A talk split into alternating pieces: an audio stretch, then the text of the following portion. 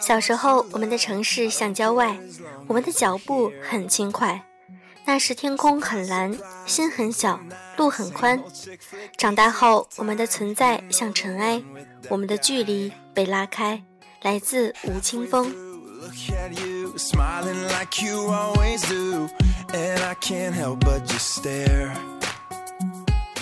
各位好，欢迎大家收听优质女子必修课，我是小飞鱼。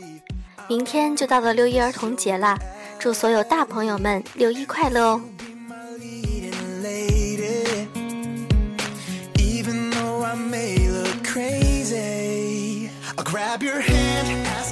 今天我来分享的文章来自优质女子必修课的微信公众平台。到底怎么样就可以结婚了呢？希望各位亲爱的朋友们能够多多关注优质女子必修课的微信公众平台，这里能够提供给大家很多优质的文章，以及一些时尚资讯和一些情感互动哦。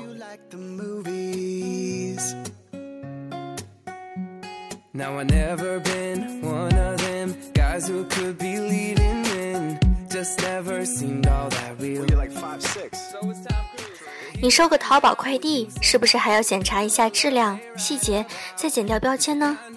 你再中意的衣服，是不是也要先套上脖子，试一试具体大小，再洗上一水留下来呢？既然是决定携手共度一辈子，不想中途换人找麻烦，那怎么着也得本着认认真真的态度，确认好了再往家里搬吧。有些人态度偏偏很奇怪，才哪儿到哪儿呢？就摆出一副宜人不嫁、嫁人不疑的态度，有什么问题我认了。请问您是奔着把家里塞满的目的去的，去找老公的吧？那以后痛哭流涕的时候，别怪自己当年的做法不可逆。所以，想去民政局的第一步，千万想想好。这时候，请尽管学习什么天平座、双子座的纠结，如何谨慎都不过分。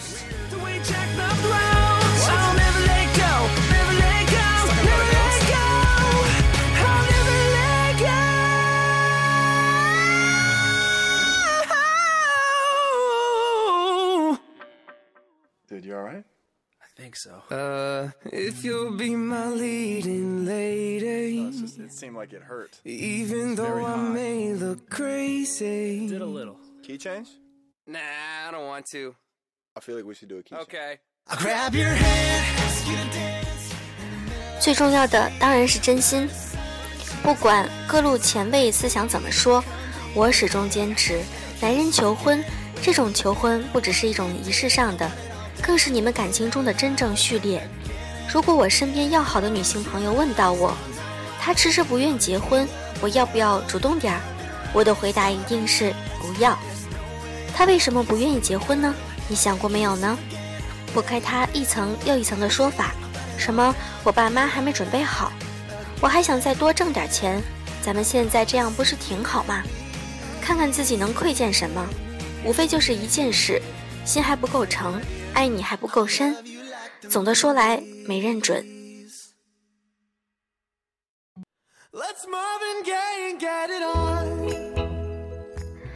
当然，男人的婚前恐惧案例也不少，比如《Friends》里的 Chandler 就是一直犹犹豫豫，一提结婚就紧张到勒紧脖子。但他对 Monica 的爱可是可以判断出来的，也是充满在一起生活的意愿的。简单说，就是很快就可以克服的一种恐惧，但你千万别把这种少数的恐惧很好心的扣在你男朋友身上，帮他找一个冠冕堂皇的借口。相信我，如果你问你为他为什么还不求婚，日日苦恼，那你的问题一定不小。这个时候，即便你平日为人再豪迈，或是家人逼得你要跳江河湖海，也且慢。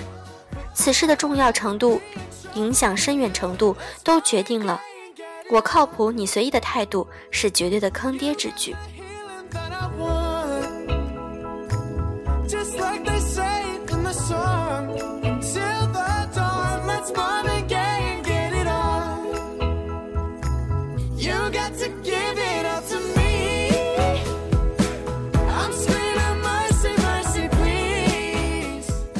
如果你保证在领到小红本之后。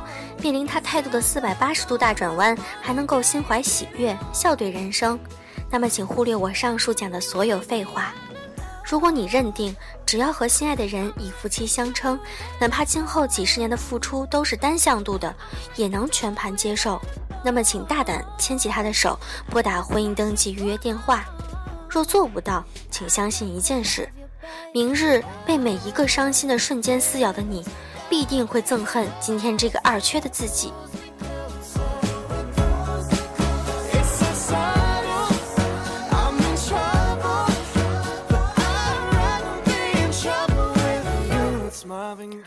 记得我自己跑去结婚登记的那一天，当面对面的工作人员把一个小红章啪的一声盖在我的红本本上的时候，我心里真是痉挛了一下。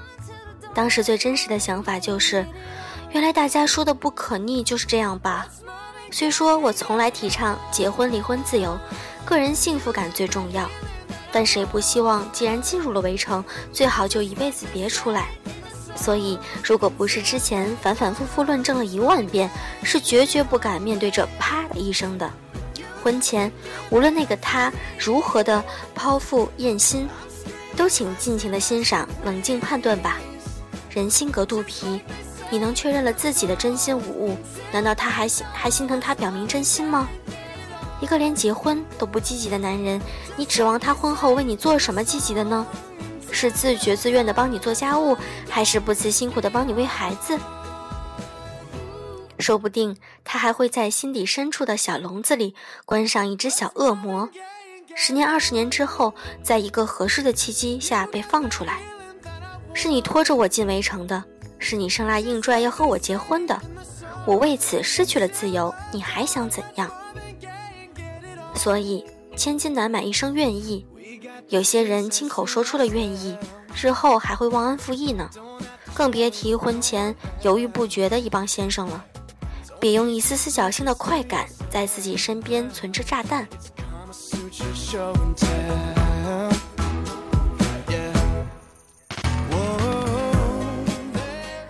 这时候总有一些声音要问：到底怎么样才算真心呢？我给一个判断标准，仅供参考。那就是你说的话，他有多在乎。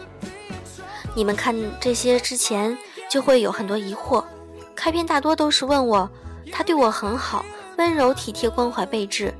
接下去话锋一转，等他前女友一出现，他就不淡定，或者，但我说了他一百次，他还是在家里打游戏，不去找工作。再或者，但他就是不愿意让着我。我们早就已经学会了不再用耳朵听爱情。而是要看行动，但是有些行动即使存在，也不代表你可以嫁给他。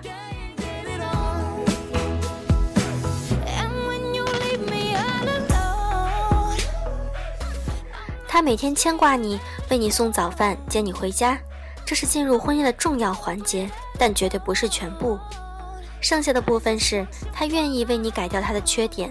同时，当面临生活中大多数根本分不清对错的家务事时，他愿意哈哈一笑让着你。也只有当你真正开始和他过日子，你才会知道以上两点有多么重要。即便你掌握了世界上最美妙、最高明的说话方式，再配上最性感的身姿和最妩媚的笑容，他依然不愿意捡起扔在地上的臭袜子。即便你在哪间小卖部买水这件事。简直无聊到爆，他也坚持洗剑，哪怕你气到发抖也无视。你还能想象他说的什么“真的好爱你哦”能兑现为何？还能想象你们两口子其乐融融的过着日子？还能把一个什么都不懂的小屁孩慢慢教育长大吗？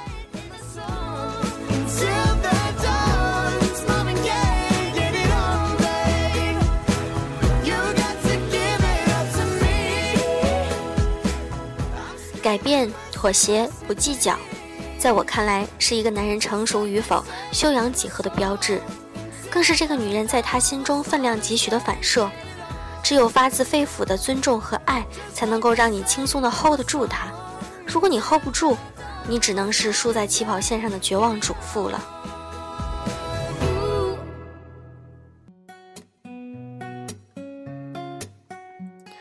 没爱情了也能过，我看可以结婚，这是一个假象。我有个在广告公司上班的好友美眉，考虑与她相恋一年半的男友结婚。他俩的相恋过程简直是要烦死我的节奏，两天一闹掰，三天一分手，绝对要比偶像剧还有很多个段位。但是可以看出来，他们非常相爱，属于一日不见如抓心挠肝的抓心挠肝的程度。不过他们也有一个很大的问题，就是谁也不让谁，而且兴趣爱好、做事风格、选择取向，堪称毫无共同点。这就是我们彼此吸引的原因啊！我的生命里从来没有出现过这样的人，他也一样。我们看彼此永远是最新鲜的存在，尊重对方难道不是爱情的第一道守则吗？这是美美小姐最有理的一段话。偏偏就是自我欺、自欺欺人的力量极强的人，善于把一切找不到共同点的现实都归于可以求同存异嘛。关键是，如果根本求不到同呢？连三观都完全不一致，或者时间长了根本不愿意求同呢？所以，老实讲，我一点也不看好他们的感情，因为他们不仅是两条完全不同的路线，更重要的是，他们从不试图真正的互相包容，只是在爱情的掩盖下，为了不离开彼此而纵容对方。于是，就在俩人开始婚前找房子的阶段，正式闹掰了。这一次是真的。再也没有联系过对方。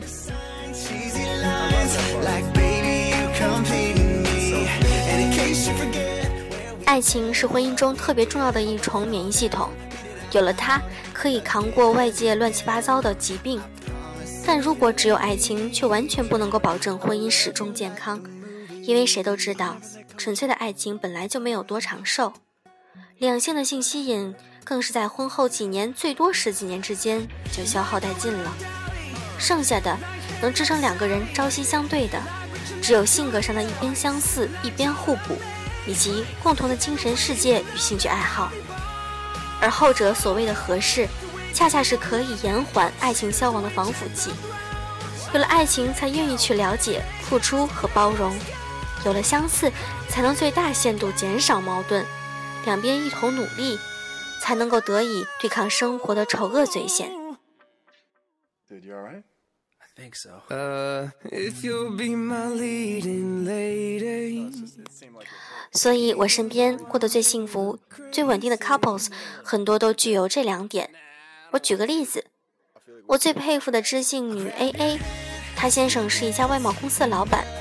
我发现这对夫妇经常处于一个脱离组织的状态。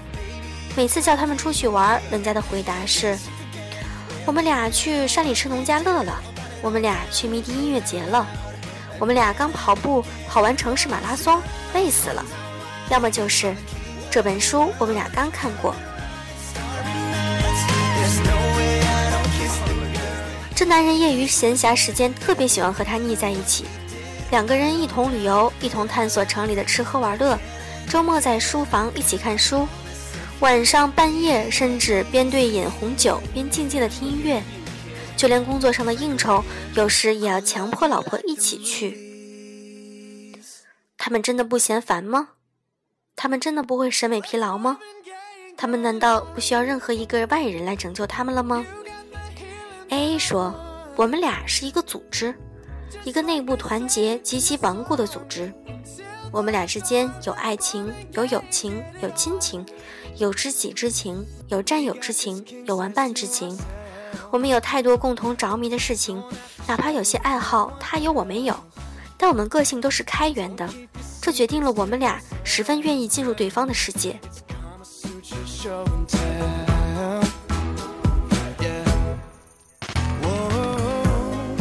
即使爱情中的新鲜感都淡去了，那份独一无二的理解，恰如其分的关怀，心有灵犀的巧妙。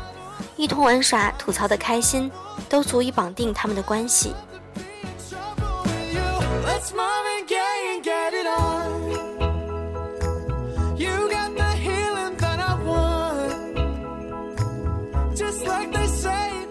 很简单，除了你，我看到再惊艳的电影也不愿意说出我的观点了，因为对方的反馈无法生成共鸣的快感。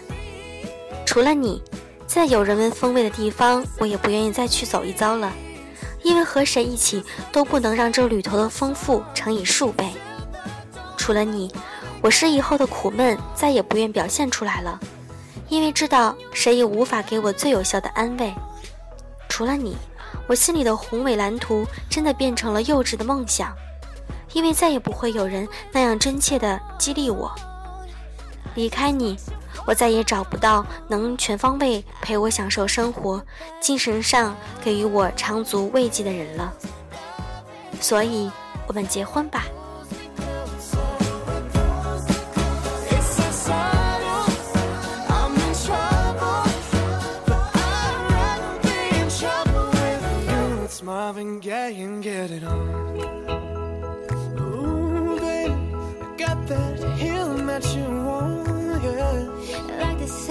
in the songs. The dawn, let's move and get it on. Let's and get it on.